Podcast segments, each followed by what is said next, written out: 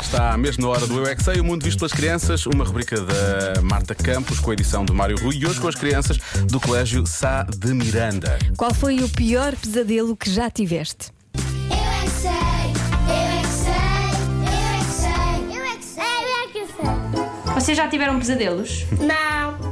Eu já tive. Eu já tive. Eu não. Eu tenho quase todos os dias pesadelos. Eu também. Mas eu hoje tenho uma notícia é que não consegui dormir.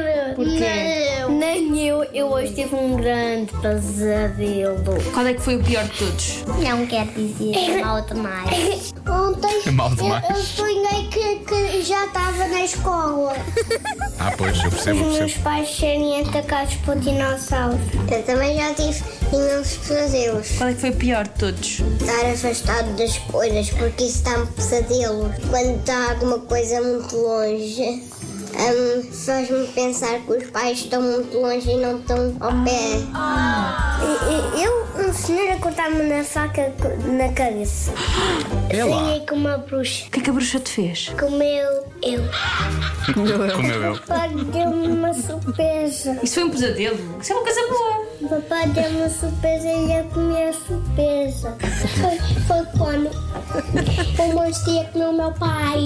Mas eu às vezes já, já vi dois olhinhos na minha janela e não eram pessoas acordadas. o que eu falei com esses dois não, é, não era um pesadelo, era a sério.